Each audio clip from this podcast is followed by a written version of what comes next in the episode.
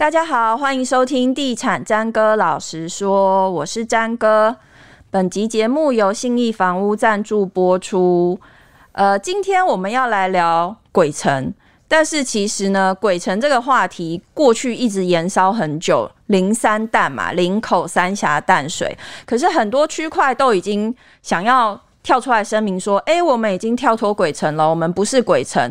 我们今天请到一位哎、鬼城专家，也不是，是呃呃在地的一位呃非常待了那个地方很久了吧？呃、淡水很久，待十年了，待了十年的专家，他要来帮我们就是呃洗白鬼城这个传说。是。”呃，欢迎信义房屋、信义房屋滨海捷运店经理李世尧，欢迎。好，张哥好，嗨，各位观众朋友大家好，欢迎世尧。你包括念书跟到现在工作在淡水已经待了十年了，十呃，如果真的要算起来，应该有十五、十六年了。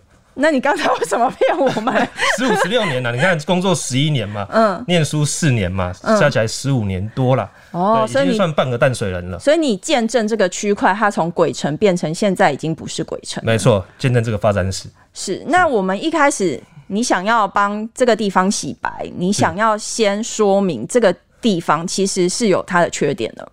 OK，我先简单。介绍一下好，因为其实大部分人在看房产新闻的时候，嗯、看到淡水很多都是讲淡水新市镇嘛。嗯，那其实如果你住淡水这么久，会知道淡水不是只有淡水新市镇这个区块哦。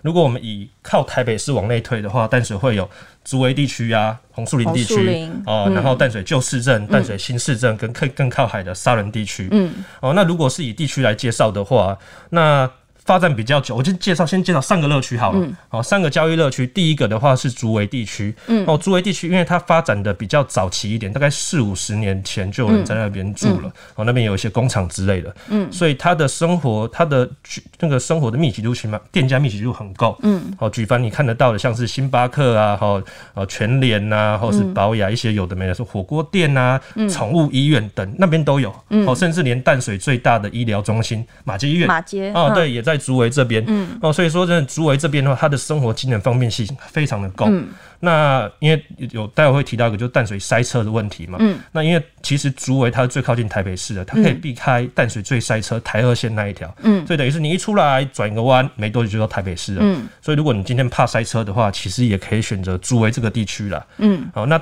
第二个地区的话啊，我简单介绍竹围这边房价怎么样哈？因为我 相信这是大部分观众想了解。因为你刚才你刚才讲说它离台北市最近，它房价一定。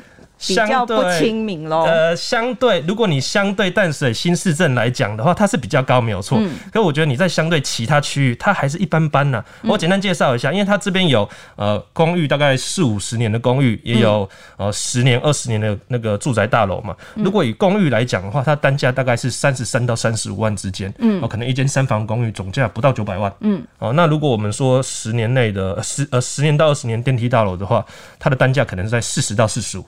大概也是泸州三重那边的哦，可能在泸州那边新房子的房价，啊、嗯哼，当然这边还是有一些比较旧点大楼，啊，单单价大概是在三十五到四十万，嗯，相对起来的价格还是比台北市或者比新北市其他区还是 OK 的，嗯哼，对啊，红树呃淡水这边最特别的就是我们有所谓的景观豪宅，嗯，好，那如果景观豪宅这个产品比较特别一点，那它的单价大概会在四十五到五十万之间，嗯哼，哦，当然价格会比较高一点。你是说在竹围的所谓的景观豪宅？没错。就是有元力呀，或者是有一些呃其他建商推出的案子。对，最主要是元力推的那两个案子。嗯，对，嗯、是。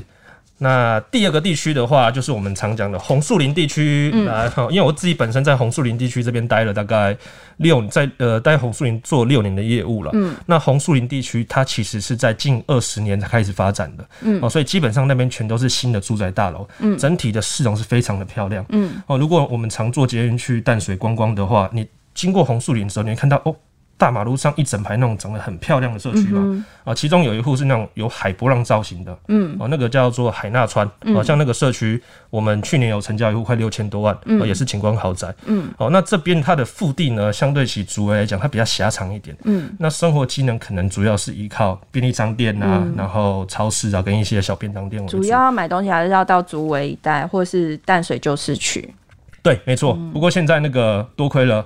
两家外送平台，现在吃饭其实相对的容易了很多，啊，容易的很多。嗯，那其实以前我们在卖红树林的时候，我们主打是它的一个生活形态，因为红树林它是后面有大屯山，前面有淡水河，淡水河哦，甚至你可以远眺到淡水河、观音山，甚至看到出海口。嗯，所以它的生活的这个形态其实很像国外的感觉。嗯，哦，所以其实很多呃海外归归国的华侨很喜欢这边。嗯，因为相对于国外的海海岸都市嘛，例如像是哦。加州那边的看海景的，或者是说呃东京湾那边的，台湾红树林这边的景观豪宅，那个单价跟外国比较起来，相对是便宜很多。嗯哼，哦，所以其实很多海外户外客户是很喜欢这边的。像那一带其实也蛮多企业家会在那边置产度假宅之类的。没错，没错。之前传说台塑集团啊，或是一些其他的一线企业家。嗯、对，嗯，因为那边有风水宝地，说那边是那个那个。就是非常好风水的地方啊，所以有一阵子，有一阵子它的成交单价我看到有到九字头哎、欸。哦，九字头那个那个应该是新闻有有提到是有到九字头了。嗯，那当然在行情好的时候，它很多户已经卖到六字头以上。嗯、对，九字头那可能只是新闻的个案个案标题哦，个案标题。嗯，那如果说我们这边的房价的话，其实因为它这边除了景观住宅之外，还是有一些。呃，一般的住宅区，哦，那如果这边一般住宅区的单价的话，大概是二十五到三十五，哦，其实跟竹围比较起来，就相对哦一平可能便宜到十万块之间的。嗯哼，那如果有景观的话，大概就是三十五到四十五万之间。嗯哼，那如果是指标性的那种景观大楼的话，现在大概是四十五到哎四十到五十万一平。不过因为平数比较大。所以总价相对起来会比较高，比较多。对，你刚刚讲的二字头的，应该算是保家在那边有一大片造镇的。对，张哥真的是很专业哦，就是我们叫托斯卡尼系列，他那边造镇也很漂亮。嗯，那不主打景观，可是他那边下面很多商店哦，所以生活机能相对也是比较好一点。嗯哼，哦，那我这边也提供个有趣的数据给大家分，就是参考一下。嗯，呃，一百零五年、一百零六年的时候，就是有人依照那个。政府提供的数据，哈，做出一个双北双北市捷运居民居民的那个所得中位数的比较图。嗯，哦，红树林地区它是新北市第三名，好，所年均中位数所得是八十四万。嗯，哦，它甚至比很多台北市捷运站那边的所得还高哦。嗯，哦，所以代表说，其实我们这边哦还是有很多。那它就是刚刚那些台塑的拉高的，所以这边要讲中位数，中位数对，应该比较多就是有撇除比较高的，对，撇除比较高的，因为这边也很多是和硕华硕的，嗯，哦，对，因为他们在关渡那边有厂嘛，所以他们也会买这边，嗯，对，嗯，没错。那最后一个就是大家比较关心的，就是淡水新市镇啊。那淡水新市镇，我先讲它的起源啊。其实淡水新市镇呢，它起源是呃一九八九年的时候，那个时候是内政部，因为那个时候台北市中心它已经过度。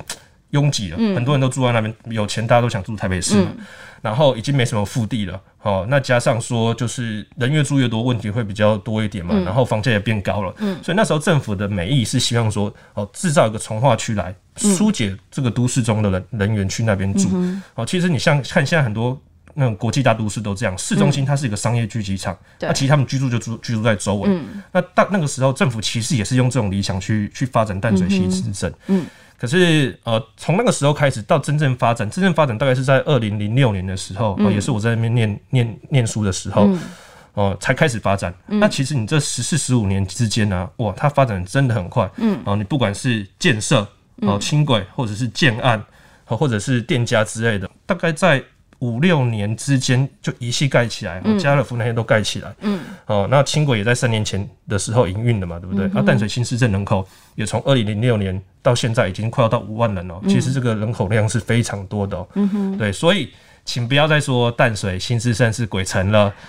你家才是鬼城，淡水不是鬼城。你干嘛这么激动？对，我很激动，因为每次说淡水鬼的时候，我说我那你自己你 自己来看看，自己来看一看最清楚啊。自己来看看。其实它为什么会被叫鬼城？你刚刚讲说它从一九八九年开始规划嘛，对。但其实它有很长一段时间它是处于开发停滞期的。对。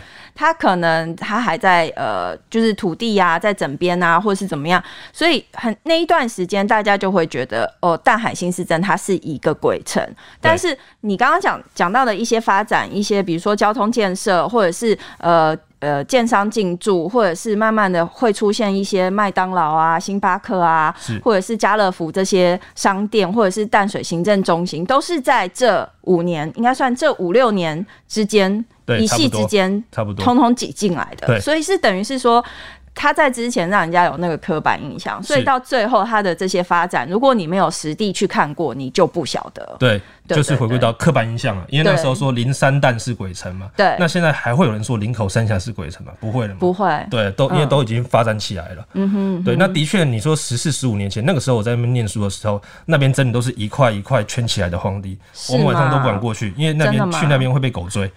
对啊，狗比人多，狗比人多，真的是狗比人多。不过那是十四十五年前的事情了。嗯哼，是是。那现在这个淡海新市镇它的发展的状况大概是怎么样？就是房市的分布啊，OK，可以帮我们详细介绍一下。好，没问题。因为淡海新市镇这个从化区哦，它腹地其实是蛮大的。嗯嗯。然后一般来讲的话，现在比较算是淡黄区的，它是以新市一路三段，嗯。中山北路跟滨海路划分起来这一区，嗯，因为像现在淡水，呃，淡水新市镇唯一的国小，呃，新市国小就是在这一区嘛，家乐福也在这一区，嗯，哦，星巴克餐厅都在这一区聚集比较多一点，哦，所以这边的入住率来讲的话，我们自己看大概有八成以上，哦，所以是蛮高的，蛮高，真的是蛮高的哦，然后。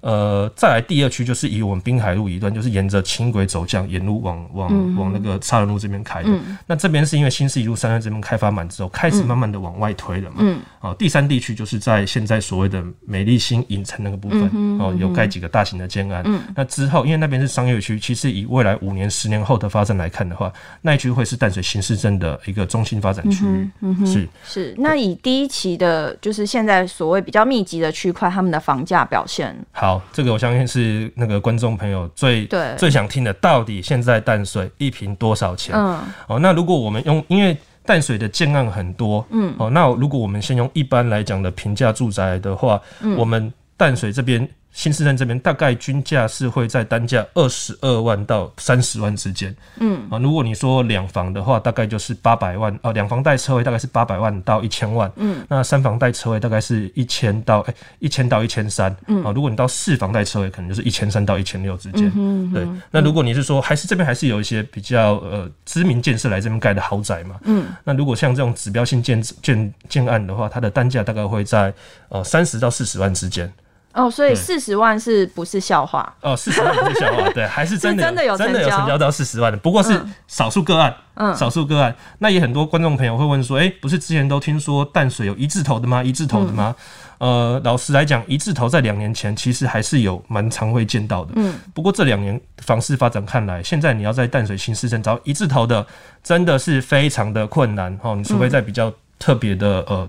建案啊，像我们这边有一个最早的社会住宅叫国家新都嘛，嗯，哦，那边有一字头的，嗯，哦，那甚至说可能一些某些大型建案好的一些呃一些状呃屋况比较不好的的案子的话，它是有机会一字头的，嗯，不过百分之九十九十九十五以上都是二字头起跳了，嗯哼，是。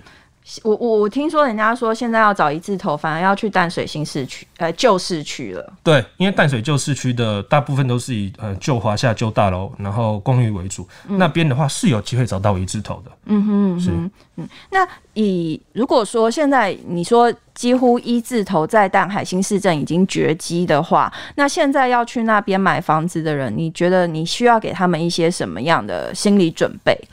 我们一开始，等下，我们一开始讲到说要讲缺点，你都没讲，一直扯开我的话题。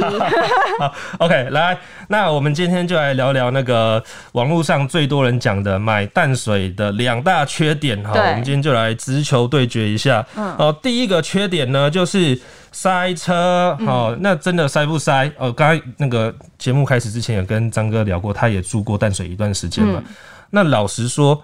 如果你做新住新市镇的话，是真的有点塞，嗯，哦，可是要讲，因为像刚刚提到竹围地区，它其实过个弯就到台北市了，塞车程度其实还好，嗯。那如果就淡水新市镇来讲，因为淡水受限于地形的关系，所以它对外套道路只有两条嘛，一条就是台二线中正东路二段民权路这一段，嗯，哦，然后第二个可能就是平顶路的山路，哦，通到那个北投那边去这两个路，那因为是。第只有这这两个对外道路关系的话，那真的是上班时间真的是蛮塞的。嗯、那我自己建议，如果我们是开车上下班的话，我建议说你可能七点钟之前就要开车出发了，嗯，我会比较避开这个塞车人潮。嗯，不过因为现在其实轻轨已经延伸到新市镇很里面了嘛，我会建议其实如果你搭轻轨转捷运，其实也是个很不错的选择了。对，可是塞车的问题，现在呃淡江大桥的就是完工在望嘛？是。因为我家刚好就是住那个淡水捷运站那边，嗯，看出海口的，所以我每天都盯着工程进度，我帮大家盯工程进度。那请问现在工程进度几趴了？工程进度几趴我不确定，不过有我们都有上网随时查那个大概预计什么时候会完工嘛。嗯、那现在预计完工的时间是在二零二四年的年底会通车。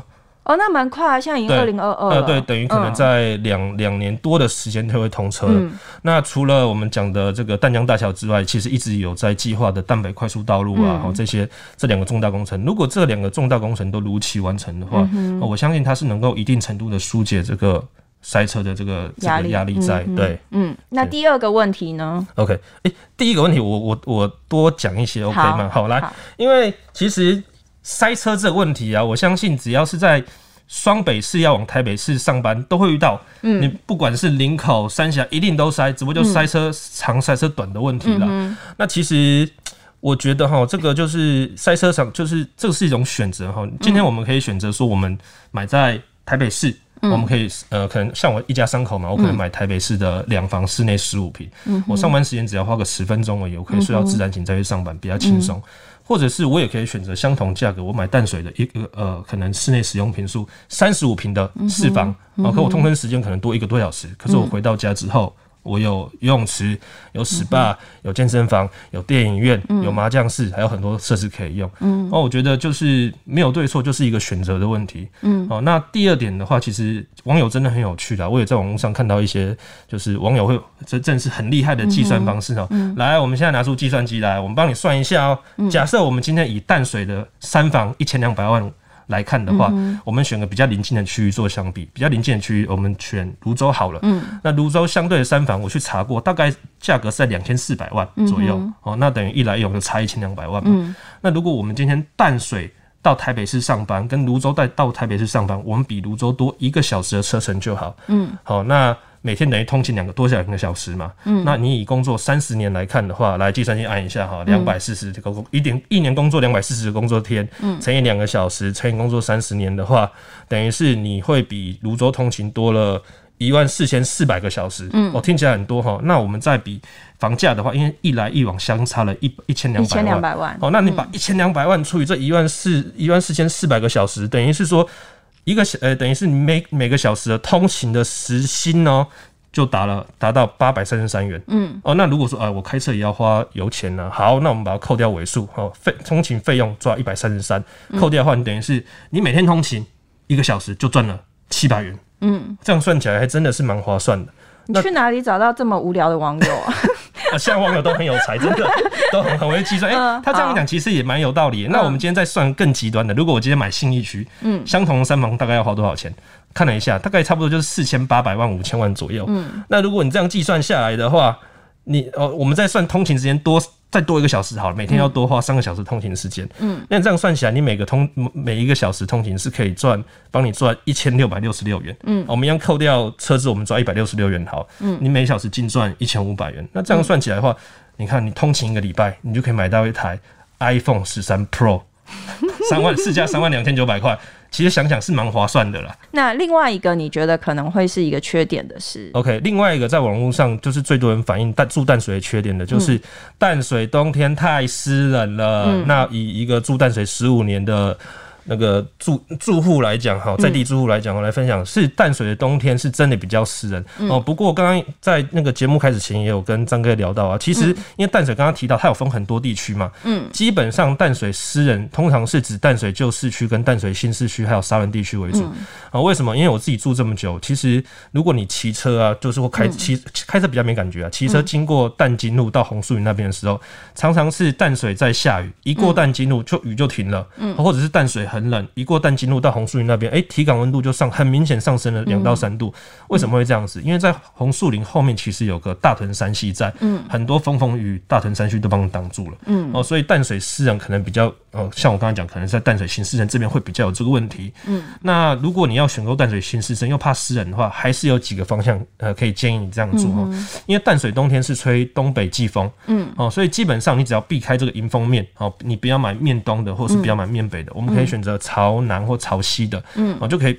避免这个问题。嗯，我相信住在里面，那个体感温度会比住朝南朝北的还好的很多。嗯，而第二个我提到说，其实现在已经二零二零二二二年的啊，那个 SpaceX 都可以载人上外太空了，相信很多科技问题可以解决这个湿热问题。嗯、现在新的新的冷气都有附暖气跟潮湿，嗯、如果冬天真的呃除湿功能嘛，嗯，对，如果冬天真的太冷或者是太湿的话，其实你开一下冷气就可以解决这个问题了。嗯、对，嗯、是。好，今天谢谢世尧来帮我们讲解了一下关于鬼城这件事情，他也他也非常那个。他也非常不高兴的说：“ 淡水，这你你去看看就知道，淡水不是鬼城嘛。”没错，没错。上次我们有一个三峡的那个呃别家的店东也是来，也是讲说，你来看看三峡就知道不是鬼城。真的，真的，那个鬼城都已经好几年前的事情了。那你觉得哪里是鬼城？这个不好说，不好说。对，好，今天谢谢世尧，也谢谢大家收听。以上节目由信义房屋赞助播出，谢谢，拜拜，拜拜。